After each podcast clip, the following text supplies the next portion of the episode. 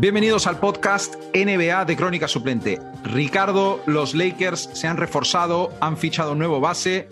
Es un histórico, un héroe de tus Orlando Magic. El hombre que dio un triunfo a los Magic en playoffs en primera ronda contra los Raptors en 2019. DJ Augustin, tío, ¿qué puede esperar la gente de los Lakers de esta leyenda de los Magic, tío? Bueno, bueno, estás venido un poco arriba con leyenda de los Magic, ¿eh? pero bueno, o sea, ahí haces un triple en el último segundo y eres leyenda prácticamente, también te digo.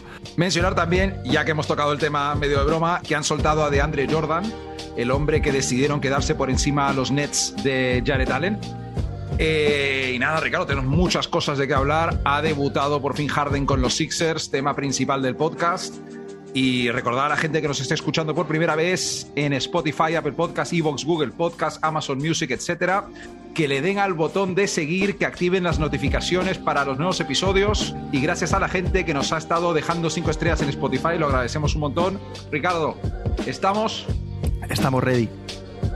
Estás escuchando el podcast NBA de Crónica Suplente, tu podcast NBA favorito y cada día el de más gente. Ricardo Harden ha debutado con los Sixers y, tío, yo no sé con quién tengo que hablar, eh, a qué gimnasio tengo que ir para ponerme en forma y recuperarme de mis lesiones, de mis múltiples lesiones, igual de rápido que este hombre. Eh, hace una semana eh, decíamos que no era el mismo tío que ganó el MVP, que su físico parecía que no estaba ahí del todo. Eh, una semana parece gordo, la siguiente parece que está en forma, no sé si son los uniformes. Eh, los isquiotibiales están a tope, sprinta, se esfuerza, corre el contragolpe con Tyrese Maxi. Eh, tío, Filadelfia en estos dos partidos con Harden y Embiid, rating ofensivo de 125 en los 53 minutos que han jugado juntos Harden y Embiid, un más 46. Eh, a ver, han jugado contra un equipo de Minnesota que venía de jugar un back-to-back eh, y unos Knicks que, por mucho que me pese, son un jodido desastre. Pero esto no cambia que Embiid ha tirado 40 tiros libres en estos dos partidos. Embiid se le ha visto recibiendo balones más en movimiento y menos estancado que en otros momentos, tío. Y mira, tengo un par de citas aquí eh, de Harden y Embiid para que veas que los chavales parecen al menos de momento estar contentos con el tema. Harden ha dicho, me encuentro cómodo en el pick and roll, a Embiid le gusta tanto hacer la continuación como abrirse, lo mezcla todo un poco, siempre que juguemos eh, con esta comunicación las cosas irán genial. Y luego dice el muy cabrón, pero solo me, me, he aprendido un par de jugadas, así que estoy improvisando, como para dejar caer que esto, esto va a ir a más. Y luego Sí, sí. Embiid ha dicho sobre la dupla con Harden, eh, imparables. Es que, ¿qué vas a hacer? Tienes que decidir, ¿te quedas conmigo o con él? Y si, nos quieres defender bien a los dos, tienes a Matisse Taibul cortándose la canasta y a los tiradores solos. Ricardo, eh, yo si fuera los otros contenders del este, estaría un poco cagado de ver que la cosa pinta bien. Puede que sea un poco pronto, pero no sé cómo lo ves. Por lo menos has acabado lo que estaba pensando de todo lo que estabas diciendo, has acabado que igual es un poco pronto, vale. Me alegro que hayas llegado a esa conclusión. no, yo mi análisis por partes, o sea, lo que tú has dicho positivo es verdad, eh, son dos jugadores que parece ser que en estos dos primeros partidos se han compenetrado muy bien. Todo el mundo esperaba que se, que se compenetraran bien, pero creo que, que han superado un poquito las expectativas de, de- de ello. Sí. Eh, a, mí me ha gustado bastante Harden eh, el, el hecho de que, de que ha estado jugando mucho tiempo sin balón. O sea, el, el segundo partido que lo, lo pude ver, eh, jugaba bastante sin balón. Es decir, eh, no necesitaba generar su propio tiro como se ha estado generando a lo mejor en Brooklyn o ese, ese, esa, esa dependencia a balón para poder anotar. Sí, Y eso es un gran cambio para él y es un a, a bien porque, porque le beneficia al equipo. Luego el, el número de asistencias que está dando es bastante alto, que puede- es pa- capaz de conseguirlas y esto es porque también eh, las defensas se están centrando mucho en, en Embiid, deja espacios, eh, Harden es un tío muy inteligente y genera esta cantidad de asistencias, ¿sabes? Eh, Embiid, también eh, por hablar de Embiid, Embiid eh, está jugando con un jugador que nunca antes ha jugado. O sea, yo creo que nunca ha jugado con un jugador de este, de este tipo de juego. No es, eh, no es eh, Jimmy Butler, que jugó, que jugó anteriormente con él. Eh, no es un jugador, no es eh, Ben obviamente, sino que está jugando con un jugador que, que puede generar su propio tiro. Es decir, puede coger la pelota y gastarse 15 segundos, 17 segundos en tirar, y eso lo que hace es que, lo, que no tengan que estar tan presentes en Embiid, ¿vale? Porque antes era eh, Simmons no, no, va a generar esa, esa, oportunidad de canasta eso. como la que te genera eh, en Harden en, en, en cada jugada, ¿sabes? Eh, unas máquinas, sí, yo estoy de acuerdo. Pero, ahora, pero ahora, viene, ahora viene el pero, ¿no? Ahora viene el, el que. Eh, bueno, al principio hablando de Minnesota, ¿vale? Jugaron contra Minnesota, que es el equipo con más faltas personales por partido. Al que Ojo. eso también influye en la cantidad de tiros libres que pudieron tirar. Y luego jugaron contra los Knicks, que es prácticamente un equipo de tabla media de municipales del Ayuntamiento de Madrid. Eh, O sea, eh. no, o sea, que no- son dos partidos bastante fáciles en ese sentido. Aunque Minnesota es un equipo tedioso, es un equipo que, que te puede poner en problemas. Pero, pero, pero los Knicks, bueno, son dos partidos. O sea, que tampoco es. Y ojo que Carl los- Anthony Towns es históricamente un p de Embiid. Eh, bueno, vamos a También. decirlo de una forma más bonita. Es un jugador que ha sufrido mucho contra Joel Embiid y se ha visto en piques y siempre ha salido perdiendo. Que le ha costado, ¿no? Que le ha costado. Le ha costado. Es una forma, sí. Más elegante, Sí. perdón. Luego, luego también comentar el, el- el hype que hay con Harden. O sea, eh, recordaros, a los que no lo sepan, que Harden, eh, los dos primeros partidos que hizo con Brooklyn fueron muy parecidos eh, numéricamente a los que ha hecho con Filadelfia. Eh, todas las buenas palabras que tiene, que tiene eh, Embiid a Harden llevan dos partidos, dos partidos ganados, dos partidos muy bien jugados. Mesura, calma, piano a piano, como dicen los italianos, ¿sabes? O sea, despacito, despacito, poquito a poco. Que a ver, qué, a, ver, a ver qué pasa y a ver cómo sigue. Quiero ver la primera derrota contra uno, contra un Orlando, por ejemplo. Imagínate que pierden contra Orlando o contra un equipo así chungo. No, tío, Pues, porque eh, se viene otro partido contra los Knicks, eh, pero después Ah, bueno. tienen una rachita muy maja ahí en el este, ¿eh? Claro, claro. Eh, pues, tú me entiendes lo que quiero decir, creo que la gente también me entiende, que, que, que las valoraciones se pueden hacer en caliente, como estamos haciendo ahora, pero obviamente queda mucho tiempo y sí que tienen que estar preocupados los, los equipos del, del oeste, del este, perdón, para, para luchar por el anillo o para la conferencia, porque son equipo, es un equipo que se ve que está armado. El armado yo le voy a poner también un poco entre comillas, porque creo que, que a día de hoy les falta un poco de profundidad de banquillo, ¿vale? Eh, han fichado a Millsap, mm, Eso, interrogantes, eso. En, ma- interrogantes en mayúscula. Eh, Milton, Cormaz, jugadores que, que, que si funcionan va a ser muy buenos, jugadores muy abiertos, tiradores Cormaz sobre todo tiene que funcionar, un tipo pero yo qué sé, Kyle Korver de la un, eh, Harris de Brooklyn, ese tipo de jugador abierto que, no, que, que siempre recibe y tira y con buena anotación. Eh, creo que va a ser bastante importante. Danny Green, ve- veremos si, si sigue con ese estatus de jugador veterano, inteligente, triplista en momentos calientes. Y, y yo creo que lo que más le hace, falta, y se estaba hablando por ahí, era de, de, de un pivo suplente, ¿no? El, al final, el pivo suplente que le dé esos 15 minutillos, 10 minutillos de descanso a Embiid, creo que es necesario. Y se estaba hablando de un tal eh, de Andre Jordan, que yo no sé si, si la gente en- o, los, o, o los, o los general managers eh, es que simplemente métete eh, en algún tipo de, de videojuego, tío, y busca jugadores o algo, porque que hay muchos mejores que él, tío. O sea, no es de Andre Jordan la solución para este tipo de equipos, tío. O sea, no. Es que es un veterano. Fin. Lo único bueno que tiene es la edad que tiene. Nada más, no te va a aportar nada más, tío. O sea, no sé.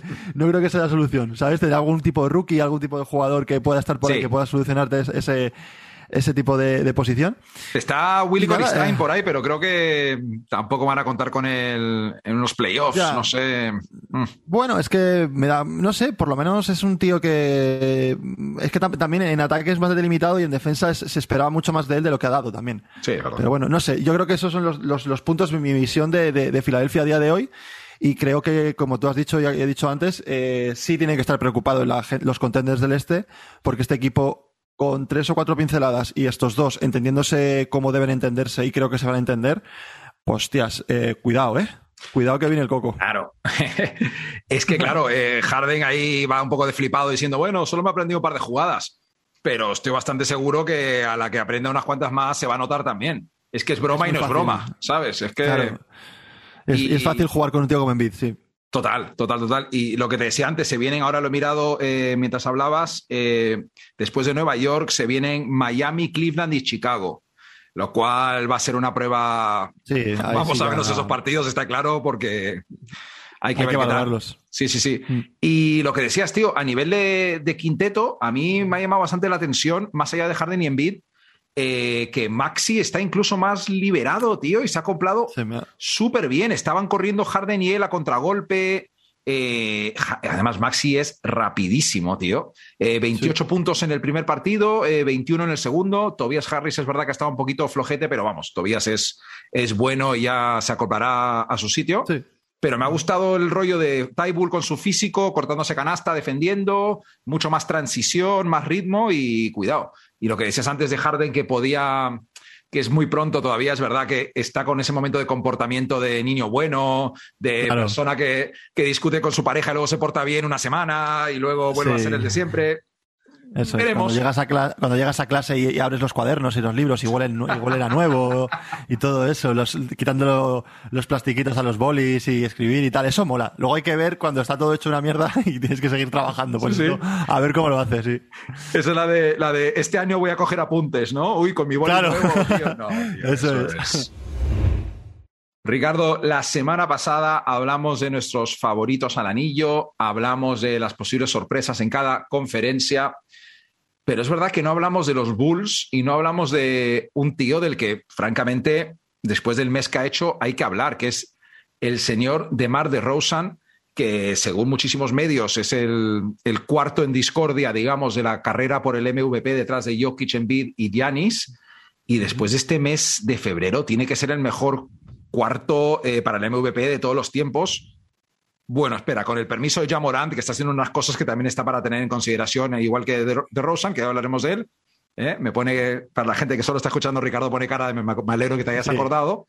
Menos mal, menos mal. el chaval se lo está ganando, que, le nombres, el chaval se lo está ganando. efectivamente, efectivamente, 50 puntazos anoche. Eh, de Mar de Rosan en febrero, 36 puntos por partido, 6 rebotes, 5,5 asistencias y casi lo más impresionante, 58% de campo.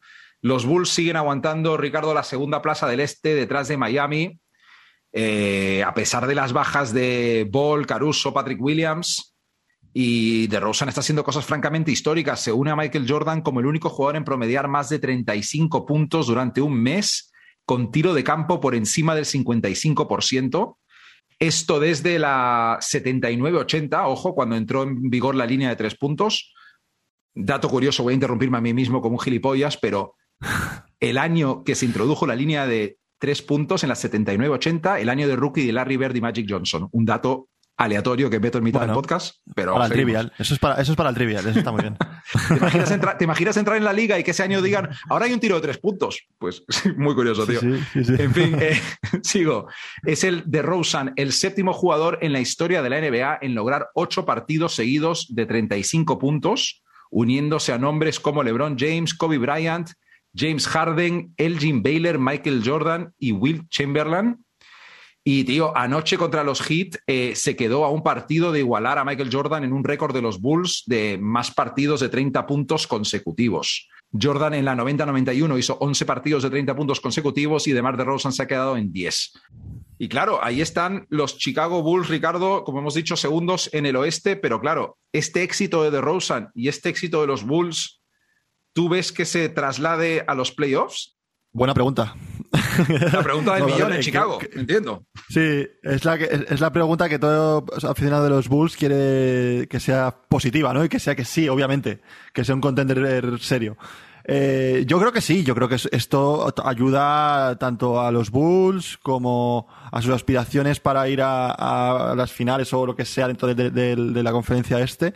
Tío, es que lo estoy viendo y es que los puntos que lleva en los últimos, no sé qué salen, 15 partidos, me he rayado porque creía que estaba viendo los minutos. Es una pasada, o sea, es como 34 minutos, eh, 31 puntos. Eh, están como paralelos, es una locura, o sea, no, fuera de bromas. Eh, de Rosen, tío, está jugando a un nivel yo creo que es. Eh, y no está dentro de las apuestas estas que alguna vez hemos comentado de Las Vegas y no sé dónde, de los de los contenders al MVP. No está, creo que dentro del top 5, creo que no, no, está. Y a día de hoy, según los últimos criterios de, de conseguir el MVP o de asignar el MVP por parte de la liga es que está él, está, el equipo está dentro de la liga, está dentro, o sea, obviamente está dentro de la liga, quiero decir, está dentro de poder competir por la liga, está, está dentro, está, él está jugando a un nivel extremadamente, extremadamente bueno y creo que, que, tendría que tomarse en consideración y estar en un top 5 junto a, en la misma mesa, como suelo decir, de Yanis, de jugadores del estilo de, de, de, de, de superestrellas, ¿sabes?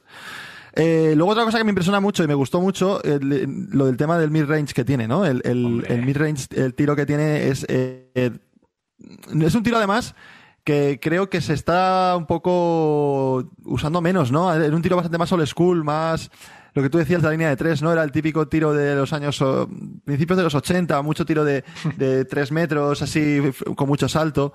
Y no sé, es que ahora mismo no, no, recuerdo el jugador, tío, que fue en el, en el All-Star, fue, creo, no sé quién, no sé quién fue, que le preguntó si alguna vez había fallado algún tiro de tiro de, de mid-range, o sea, que se lo metía a todos, o sea, no sé qué ah, jugador. lo, lo, lo, vi en Instagram, puede ser, eh, puede ser Luka Doncic con el micrófono puesto. Es que me sonaba, me sonaba, me sonaba, me sonaba Luka Doncic, o sea, sí. ya no solamente nosotros, que no metemos ni una, Matías, tú a lo mejor metes más que yo, obviamente, bueno. pero, pero jugadores como, como Doncic, que se tan impresionados sí. con el mid-range que tiene eh, de Rosen, es, es, es alucinante. Eh, y, y, ya te digo, creo que de Rosen está haciendo una temporada para ganar MVP. Si los Bulls consiguen acabar este último tramo de liga igual, a lo mejor un poco, un poco mejor, de lo que están haciendo, porque también he de decir que viendo los últimos partidos que han, que han disputado, han estado, hablando de los Bulls, han estado palmando contra equipos que están mm. eh, por encima de un récord o una, una inercia eh, positiva en la liga, ¿vale? O sea, llevan dos de los dos buenos, vamos. Claro, claro, los buenos. O sea, han, han, han, han, perdido dos partidos seguidos contra Miami y contra Memphis, dos equipos que están en, en, en muy buena racha y muy buena forma eh, ahora mismo en la temporada. Y también han perdido contra Phoenix y han perdido contra Filadelfia. Es verdad que racharon seis partidos seguidos, pero el más potente que había ahí, estoy viendo, eh, puede ser Atlanta, más o menos, por así decirlo, Atlanta, Sacramento, San Antonio, Oklahoma, Minnesota, Charlotte. Vale. No vale. es su liga, ¿vale? También de, hay que decir que están jugando sin un titular como Alonso Ball, están jugando sin su sexto hombre como Caruso, y, y, también les, les falta eh, Patrick Williams, que es un jugador muy importante, que lleva toda la temporada sin estar ahí, pero bueno, es un jugador bastante importante. Así pero... que si yo fuera de los Bulls, tío, estaría muy ilusionado. Creo que a mí me apetece que les vaya bien, me apetece que, joder, que haya ahí ambiente sí. de baloncesto de playoff y me apetece que consigan cositas, tío. Sí, a ver, eh, te has olvidado que, claro, tienen el poderío interior detrás de Busevich ahora de Tristan Thompson, ¿sabes? Que. ¿Sabes qué pasa? Que me cuesta, me cuesta decir que Vucevic está fuera de Orlando, entonces por eso no lo, lo, lo he obviado. en todo caso, un poco lo que decías, tío, del, del mid-range, del, del, tiro de, de dos puntos. Eh, es muy, eh, de Rosen es muy de la escuela de Kobe Bryant. Kobe Bryant, gran ídolo de Rosen. Cualquiera que se ha dado cuenta, eh, de Rosen lleva años llevando las zapatillas de Kobe Bryant. Eh, siempre se le abrazaba con un cariño en los partidos, siempre ha dicho que era su jugador favorito. Y este, esta especie de renacimiento de, de DeRozan es una combinación de cosas, en, en cierto modo. Eh, el tío, evidentemente, ha mejorado su efectividad como jugador, porque sí. joder, o sea, es que es impresionante. Y esto se ha juntado con que ahora las defensas lo que prefieren es darte el tiro de dos puntos antes que sí. eh, el de tres o que ataques la canasta. Y pues, oye, eh, se ha reinventado, entre comillas, de Rosen en un tío que se puede aprovechar de esto. Y hablando de este tema, es curioso también mencionar que en parte creo que por esto Chris Paul se ha mantenido también como se mantiene, porque también es un especialista de media distancia. Claro. Y igual que tal vez yo que sé quién también lo parte. Eh, CJ McCollum, tal vez es un otro Puede tío, ser. ese tipo de jugadores, que los que son sí. muy buenos, da igual eh, la dinámica que lleve la liga, digamos. Y también ahí eh, afecta, creo que nunca ha tenido un jugador al lado suyo del, de la calidad de Saclavin otro tío que puede meter 30 puntos por partido cuando quiera. Es verdad que sí. tenía a Kyle Lowry, lo hacían muy bien juntos, eran súper mejores amigos, eh, todo lo que tú quieras. Sí. Y una referencia interior como Busevich, perdón por mencionarle, pero también, eh, también afectará, ¿no? Y en todo caso, yo que he sido bastante seguidor de los Raptors durante la década de los 2010, eh, bueno, para la gente que no lo sepa, eh, porque los Knicks eh, quedaban 15 de la conferencia este año tras año, y pues yo le tenía cariño a José Manuel Calderón y seguía bastante a los Raptors. Referente. Eh, claro, tío. De Mar de Rosen es un tío que era el referente total en ataque de los Raptors y en dos semifinales de conferencia seguidas perdieron contra el LeBron y los Cavs 4-0 y 4-0. Y ahí se le quedó la reputación de que era un tío que de temporada regular. Pero esperemos que van a dar guerra, vamos, van a dar guerra, aunque es verdad que preocupa lo que dices de que contra equipos buenos suelen tener más problemas, tío. Más problemillas, sí. Luego también eh, cabe destacar el, lo que se ha convertido de Rosen en, el buzzer beater más increíble que hay ahora mismo en, la liga, ¿no? Ese, esa muñeca caliente que tiene cuando van a ganar los partidos o clutch para cerrar partidos. Eso también es un plus para, para unos futuros playoffs o, unos futuros partidos apretados, ¿sabes? Que no le tiembla la mano. Eso, eso no se entrena, eso es nacimiento puro, instinto de jugador y te da muchos partidos. Eh, no nos vamos a cansar de decirlos de aquí a, abril, seguro, pero los playoffs del Este, tremendo, tío. Va a ser una tremendo. cosa. Va a estar guay. Va a estar guay. Ricardo, tercer tema que tratamos hoy eh, me hace bastante gracia porque si no llega a ser por los circos que se han montado esta temporada Kyrie Irving y Ben Simmons, yo creo que este sería el tema bizarro, digamos, de la temporada NBA y es Zion Williamson y los Pelicans, tío, porque hay un nuevo capítulo, digamos, ya, están todo, ya está todo el mundo al tanto de que ha sufrido varios problemas en su proceso de rehabilitación. Hace unas pocas semanas habló de una posible segunda operación. Eh, Zion, al parecer, no tengo ni idea por qué se está recuperando por su cuenta en Portland, ¿vale? Y en fin, eh, después del traspaso donde los Pelicans hicieron con CJ McCollum, pues CJ, al ser preguntado en una entrevista, dijo que Zion no se había puesto en contacto con él. Y esto hizo saltar un poco las alarmas. Y bueno, eh, su antiguo compañero JJ Reddick, histórico de Duke y que jugó con Zion en los Pelicans, ha hablado del tema en la ESPN. Mira, yo nunca fui el mejor jugador en todos los equipos en los que estuve, pero siempre que hubo una posibilidad de un traspaso de un compañero o lo que fuera, siempre hablaba con mis compañeros de equipo, les mandaba un mensaje. Esto solo muestra una falta total de interés en tu equipo, en la organización y en la ciudad. Entiendo que está lesionado y alejado del equipo, pero tu equipo acaba de cerrar un traspaso por uno de los 50 mejores jugadores de la liga, un tipo que se supone que debe formar pareja contigo y como poco tienes que saludarle. Este es un patrón de comportamiento de Zion que hemos visto una y otra vez. Yo era su compañero de equipo, puedo describirlo como un compañero distante, pero este nivel es básico de ser un compañero de equipo. Envía un mensaje de texto a un compañero cuando lo traspasan a tu equipo. Es lo mínimo que tienes que hacer. Esto es algo que abordé con Zion delante del equipo. Se remonta a su año de novato. Ricardo, eh, puedo dar fe como compañero de equipo tuyo eh, de una década que el team building y las relaciones personales de un equipo de baloncesto, eh, esto es uno de tus fuertes. ¿Cómo ves la situación? ¿Es Zion un tipo raro o está alejado a propósito porque se quiere ir? ¿Qué está pasando con Zion Williamson, tío? Bueno, primero de todo, me, halagan tus palabras de, de orgullo hacia mi persona de, ser un buen general manager de equipos y de team building, como dices. y por otro lado, eh, lo del tema Science, eh, tienes razón. Eh, y yo le sumaría un plus más a, lo que dice a lo que dice JJ Reddy, que es que es el hipotético líder del, equipo, ¿no? Es el, el, jugador, el jugador franquicia. Y si el jugador franquicia no está eh, recibiendo a los nuevos jugadores y a un refuerzo, joder, que no he llegado yo a los Pelicans, tío. O sea, que, que ha llegado McCollum, uno de los jugadores más deseados por todas las franquicias, que para, para, para poder reforzar su equipo, y que encima el equipo ha hecho el esfuerzo para traerlo, pues por lo menos un buen recibimiento. No te digo que le regales, vayas a su casa y le lleves una, una tarta de, de arándanos, hay la típica de la película americana en la, en la puerta de los vecinos nuevos. No, no, tampoco es eso, pero Joder, Sion, un mensajito, un hola tío, ¿cómo estás? Bienvenido, bienvenido a los Pelicans y nos vemos. Hasta luego. Ya está, no hay más, Sion. Entonces, eh, es verdad que, es un poco raro. Yo también creo que es, que es la, espiral de, de Sion y los Pelicans.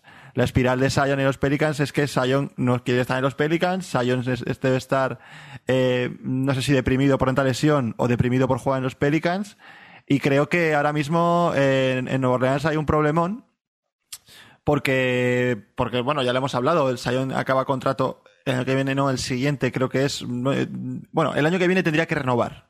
El año que viene tendría que renovar. Eh, le pueden pagar, están hablando de 181 millones de dólares por cinco años.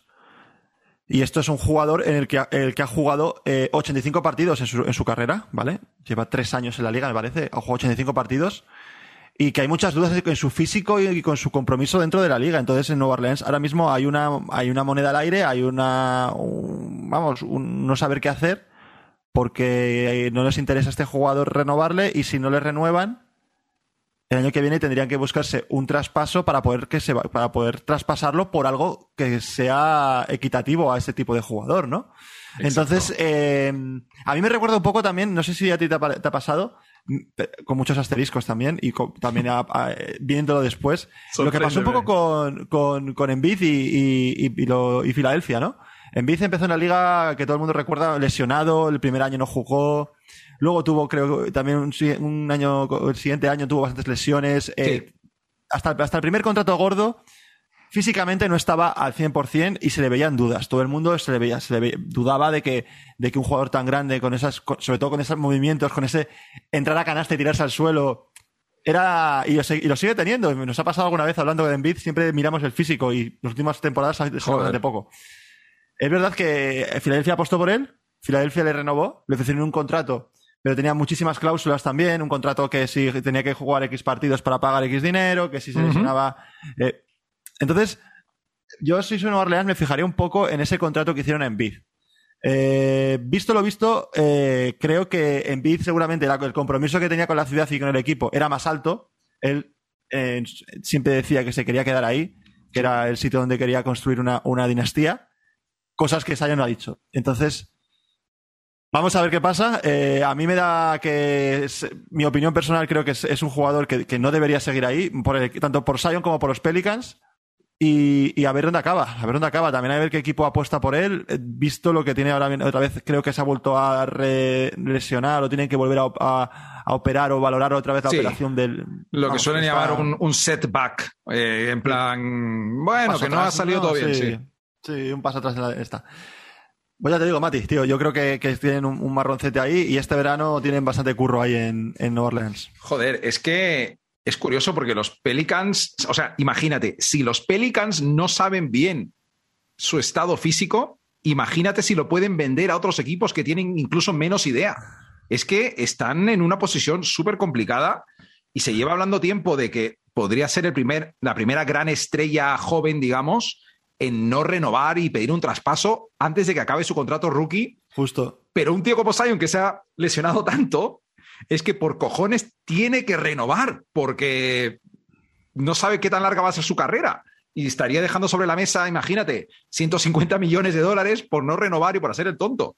Y lo que dices tú, que Envid decía que quería estar en Filadelfia, Sion, al fin y al cabo, ya sea por una forma, por, ya sea por una vía u otra, ha dicho todo lo contrario. Eh, ¿Te acuerdas cuando jugaba en el Garden y decía, uff, este es mi estadio favorito, siempre he querido jugar en el Madison Square Garden? Eh, en fin, por cierto, mi parte favorita de toda esta historia es que después de la cachobronca que le echó JJ Reddick en la ESPN, eh, un par de días después, Zion eh, subió una historia sobre Devontae Graham, como que retuiteó, regrameó una historia sobre Devontae Graham en su cumpleaños, era el cumpleaños de Devontae Graham, ni le taguió ni puso ningún mensaje, pero retuiteó algo sobre él en su cumpleaños, que al parecer fue su manera de felicitarle. Felicitarle. Se plan, voy a ser mejor compañero. Robot quiere ser mejor compañero, tío. Muy raro todo, tío. Muy raro. Madre mía. Sion perezoso Williamson, ¿eh? Le, cuesta todo, ¿eh? Le cuesta la vida, macho, ese hombre. Ricardo, vamos con el hablando pasando, que llevamos un par de semanas sin jugar a lo que es nuestro juego favorito en este podcast, probablemente. Bueno, con respeto, con poco respeto a Espanita, nuestra sección de, cerrar el podcast. Estás escuchando el podcast NBA de Crónica Suplente. Esto es Hablando o Pasando. Vamos a explicarlo rápidamente para la gente nueva, hablando o pasando. Yo suelto noticias que me han hecho gracia a lo largo de la semana. Y Ricardo dice hablando si quiere hablar del tema o pasando si se la trae floja. Eh, dentro música, Ricardo, hablando o pasando, tenemos declaraciones del alcalde de Nueva York que aclaran un poco el panorama de Kyrie Irving.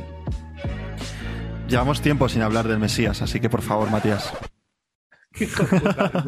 el Mesías. Venga, y vamos con el Mesías, Ricardo. Eh, mira, el tuit del alcalde de Nueva York, tal cual. Las cifras en Nueva York continúan bajando, así que siempre y cuando Así que siempre y cuando los indicadores indiquen un riesgo bajo y no veamos sorpresas esta semana, el 7 de marzo quitaremos los requisitos de las vacunas. Con esto quiero decir para comer en interiores, gimnasios y lugares de ocio. ¿Vale? Sin embargo, resulta que la ciudad tiene otras reglas de vacunación para el sector privado, donde las empresas tienen orden de no permitir ir en Pelotas. Espera. ¿Qué ibas a decir? donde las empresas tienen orden de no permitir ir en persona al lugar de trabajo a los no vacunados, a menos que tengan un permiso especial. Y el alcalde dijo directamente sobre Kyrie Irving que le haría mucha ilusión que volviera Kyrie, pero que no pueden hacer una excepción de momento porque no estaría bien. Vale, eh, sin embargo, hay muchas fuentes eh, en la NBA que dicen que eh, la vuelta de Kyrie a jugar partidos de casa es inevitable. si no es el 7 de marzo, puede ser justo antes de playoffs. Y básicamente, Ricardo, si esto es así, esto un poco lo cambia todo, ¿no? Porque un equipo ya a full con Kyrie, olvídate de Ben Simmons, ¿vale? De, con Kyrie y Durant, ya cambia todo el este, tío. Hombre, es, es, es un fichajazo.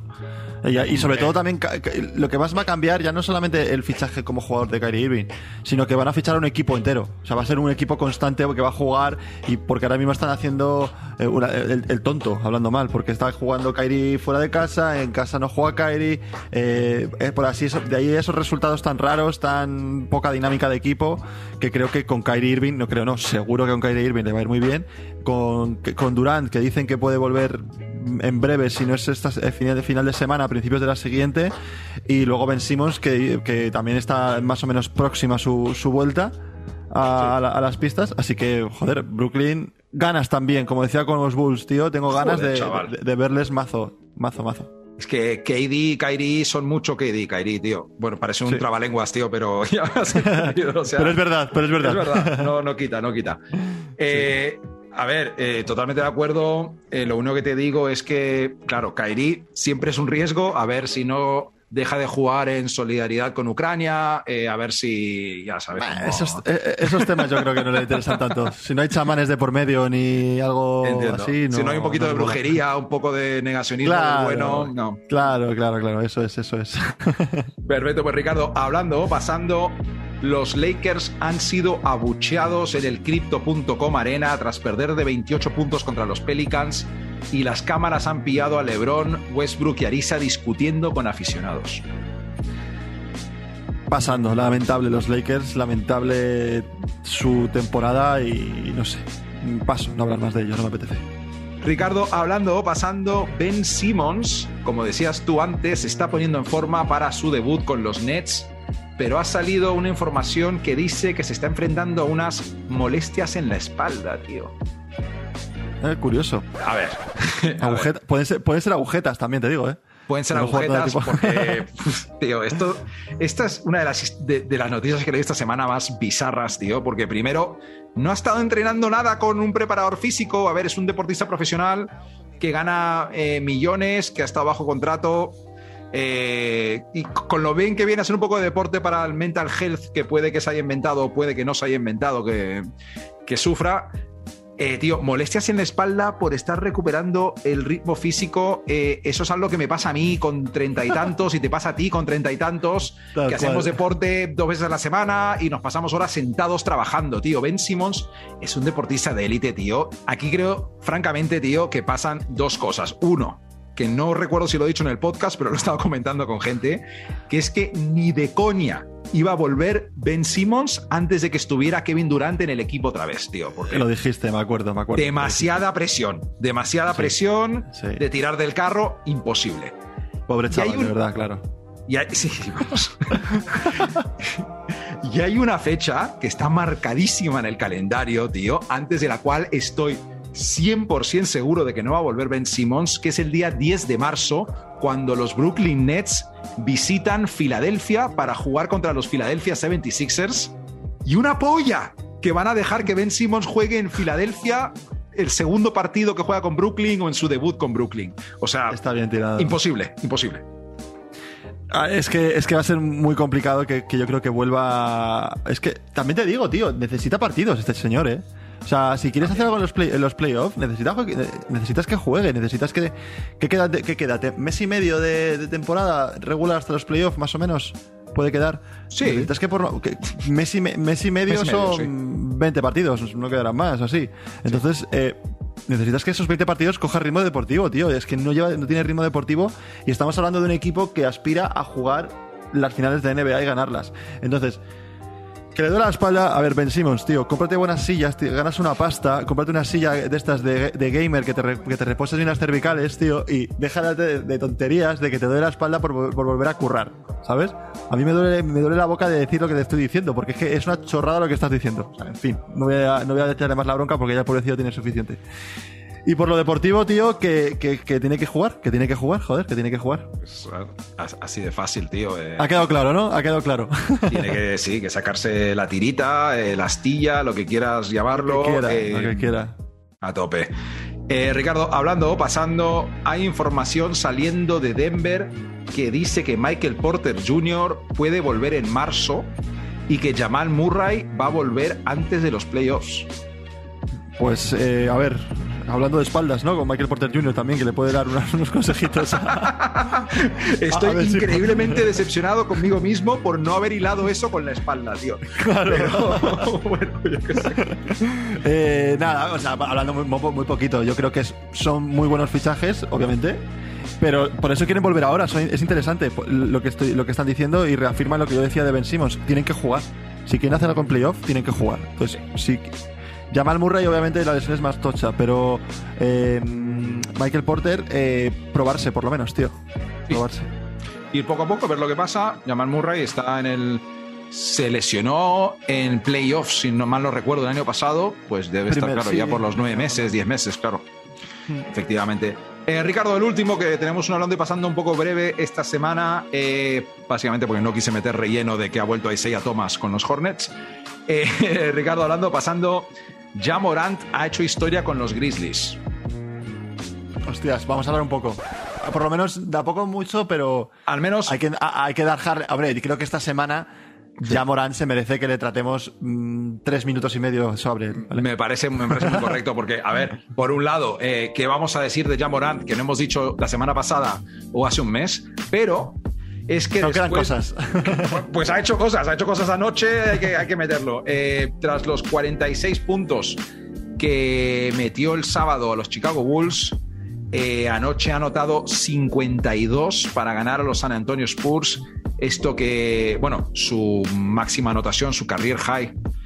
Y esto incluyó un tiro eh, sobre la bocina en un lateral que fue francamente acojonante, que cogió la pelota y la soltó y, y la clavó que ha circulado por todo internet. Y un mate en la cara de Poetel, que también fue francamente acojonante. Pero el, el dato es muy interesante, tío, porque eh, se ha convertido en el primer jugador en los últimos 33 años en superar el récord anotador de su franquicia en partidos consecutivos. Y de hecho, Morant ha hecho historia con los Grizzlies porque se ha convertido porque ha hecho que los Grizzlies se convirtieran en la última franquicia de tener un jugador que ha anotado 50 puntos en un partido. ¿Te puedes creer, tío? Que Hostia. nadie de los Grizzlies jamás había anotado 50 puntos en un partido. Interesante. Hay que hablar con Pau Gasol. Sí, macho, a ver si Pau espabila, tío. Ya te han pasado por la derecha, macho, con tanto tiempo ahí. No, en fin. Eh, Morant eh, está ahora mismo es el jugador de moda en la, en la liga. Es el jugador, eh, el chico de oro de la NBA ahora mismo. Y creo que, que es el, el jugador, el diamante en bruto. Joder, madre mía, tres adjetivos seguidos de él espectaculares. eh, me gustaría ser Morán. Eh, de- para, para la NBA, eh, en el sentido de que es LeBron le quedan no sé cuántos años le quedan. Y hablábamos de la figura de LeBron, que cuando se acabe la figura de, de LeBron en la, en la liga, mm, necesitan otra referencia. Y yo creo que ya Morant puede ser uno de ellos, ¿vale?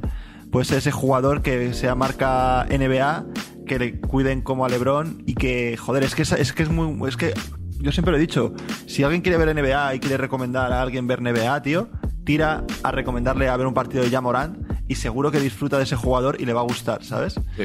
Eh, también hablamos del MVP, ¿no? Yo, igual que hablábamos de DeRozan, podemos hablar también de, de, de este, de, de Morant, ¿no? Porque, joder, está el equipo muy bien en el oeste colocado.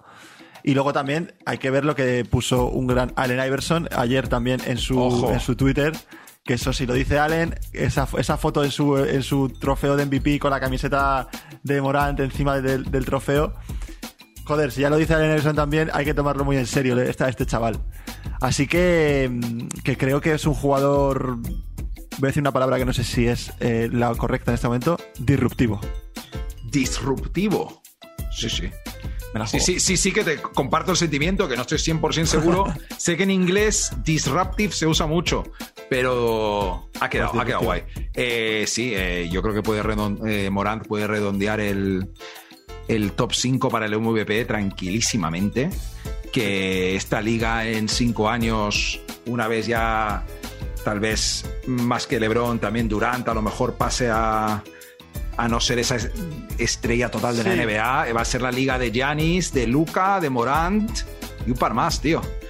Ricardo, a lo mejor voy a ser un poco el ridículo, pero ¿te acuerdas cuando dije que eh, Anthony Edwards me hacía acordar un poco en el físico, en la forma que atacaba la canasta a un Kobe Bryant joven? Ajá.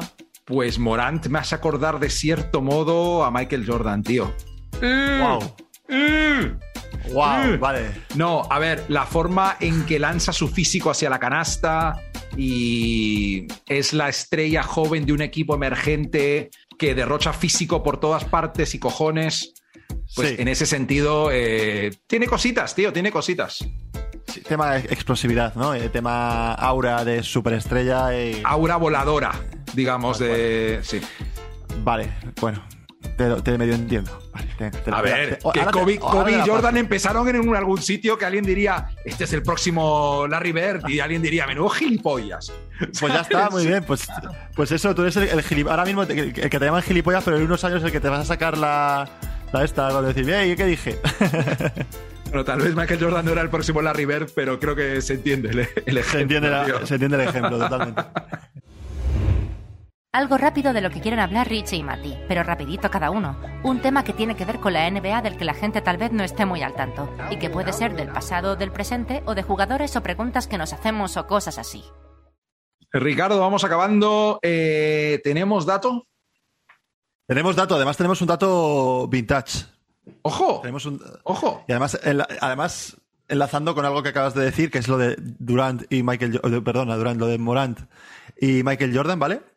Yo, tengo un dato antes que tú. Es el segundo podcast consecutivo que Ricardo dice Durant cuando quiere decir sí, tío. el dato de crónica suplente. Vale, riman, riman, quiero decir que tampoco es tan raro. vale, no, eh, traigo un dato de, Michael, de, mi amigo Michael, eh, y a ver, es a ver si me, me, va a costar un poco explicarlo, pero creo que es fácil, ¿vale? Y es impresionante sobre todo. Michael Jordan, eh, de las 37 series de playoff que, que jugó en su carrera, ¿vale? Ha sido el máximo anotador en 36. O sea, una puta pasada, ¿vale? Hostias. Eh, vamos a, vamos a comparar. Bueno, el, gran jugador que le quitó esa, ese pleno fue un tal, un tal que yo, perdóname, perdonarme si no sé quién es, es Terry Cummings, ¿vale? Terry eh, Cummings. Hostias. jugador de, de Milwaukee Bucks, ¿vale? Para poner un poco en contexto este dato, quiero eh, que veáis, o que escuchéis, mejor dicho, eh, el siguiente sería Allen Iverson, jugador retirado, ¿vale? Y había que bajar al, puesto número 3 con LeBron, ¿vale? Vamos a poner el dato de LeBron. Y LeBron, de los 49, de las 49 series que ha jugado de, playoff, ¿vale? Ha sido el máximo anotador en 36. Es decir, el porcentaje de veces que ha sido máximo anotador en las series de Michael Jordan, según el dato que yo estoy, que estoy dando, es el 97,3% de las veces. Y LeBron ha sido el 73%, o sea, más de un 20%. Está súper lejos ese dato de la, de la realidad. De lo que estoy, hostias. O sea, que, creo que es un dato bastante impresionante. Mm, creo que se ha entendido más o menos y si no se ha entendido, pues eh, lo siento, lo he hecho lo mejor posible. Mala suerte, es tarde, eh, ha sido un día largo para todo el mundo hoy. Eh, por cierto, añadir que Terry Cummings, sí, un jugador en 1985 All-Star, que curiosamente no está en el Salón de la Fama. Es la poca información que he resumido mientras hablabas. Eh, Ricardo, también es curioso, tú tienes un dato histórico y yo tengo un dato que al menos no es un dato, no es un dato estadístico, ¿vale? Yo tengo un pequeño rumor que ha salido por ahí. Eh, tengo un poco de información que ha salido sobre el traspaso de Harden a los Sixers que es que, al parecer, desde el principio de temporada, eh, Darren Murray quería a James Harden en los Sixers. Sin embargo, Joel Embiid quería a Bradley Bill. Joel Embiid entiendo que entendía, valga la redundancia, que eh, Bradley Bill era un jugador que encajaba mejor con él, ¿vale? Y no fue hasta que Bradley Bill decidió pasar por quirófano que Embiid dijo, vale, pues eh, que sea Harden. Y ese es mi, mi, dato. Ha salido por ahí, lo ha estado comentando de fuentes bastante interesantes Bill Simmons en su podcast y lo traslado a nuestros queridísimos oyentes que han llegado hasta este minuto de podcast, tío. Sí, a ver, como siempre decimos, son los valientes, así que se merecen, se merecen este tipo de, de datos. y nada, no queda nada más, Ricardo, que lo que la gente ya sabe. Un saludo a nuestro amigo Gonzalo, que le encanta esa sección. Españita.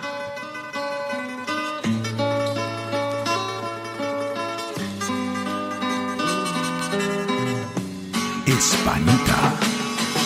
Sí, además, eh, el tema que tengo de Españita hoy es. a ver, por, un lado, eh, ahora mismo es un poco. Pues eso, deprimente, ¿no? Que es la, geopolítica, ¿no? La geopolítica ahora mismo dentro de, del mundo está un poco en, horas bajas, hablando, hablando así.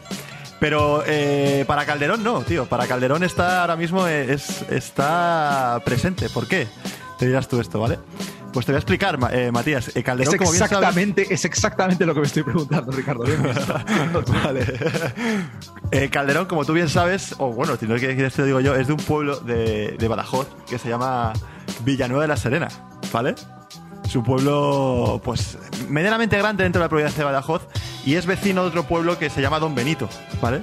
Pues que ha habido un referéndum, tío, en ese pueblo y ha salido el sí para que Don Benito y Villanueva de la Serena se junten en un mismo pueblo.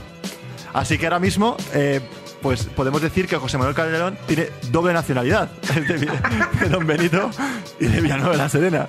No sé si le valdrá para algo, pero bueno, ahí lo, ahí lo dejo como dato de Españita. Entiendo que el tío está contento por lo que he visto en sus redes sociales. Le doy enhorabuena a Calderón y ahí el, dato de Españita de esta semana. A ver, eh, José Manuel Calderón era eh, hijo predilecto de, su ciudad y ahora lo es de dos. O sea, bueno, de su pueblo. ¿Pueblo? ¿Ciudad? ¿Está feo llamarlo pueblo? Es que es en pueblo, pero es un pueblo bastante grande dentro de la provincia de Badajoz. Claro, ahora lo es también, si lo Villanueva de la Serena, ahora también es, joder, ¿eh? es de dos ciudades Calderón que, que da eso, Ricardo. Yo me atrevería a decir que es tu españita favorito de, que hemos tenido. Sí, ¿no? ¿Te ha gustado? ¿Eh? Porque es literal, literalmente españita, además, ¿eh? Ojo. Sí, sí, es que eso, bien visto. Además, no había visto así. Es literalmente españita profunda, tío. Claro. Badajoz, sabemos, ahí es una comarca profunda de, España. Es como si me cuentas que Juan Carlos Navarros estuvo eh, nadando en un río de la comarca de no sé dónde. Es muy de la tierra, tío. Muy de la tierra, total. pues nada, eh, hasta ahí el podcast de hoy. Recordar a la gente que nos puede eh, seguir en redes sociales, arroba crónica suplente, especialmente en TikTok, Instagram, o que también estamos en Twitter aceptando seguidores. Si alguien los quiere regalar, recordar darle a la campanita para los nuevos episodios. Si no estás suscrito, pues ahí estamos en Spotify, Apple Podcast, Evox, Amazon Music y donde te guste escuchar podcast, sabe dónde, sabe Dios dónde. Y Ricardo, ¿algo más? Nada, eh, un beso a todos y os quiero. Pues no lo podría decir yo mejor. Hasta la próxima. Hasta luego, chicos. One guy, what's up, baby? What it do, baby? Yeah, you already know. Welcome to CS. Ella lo sabe.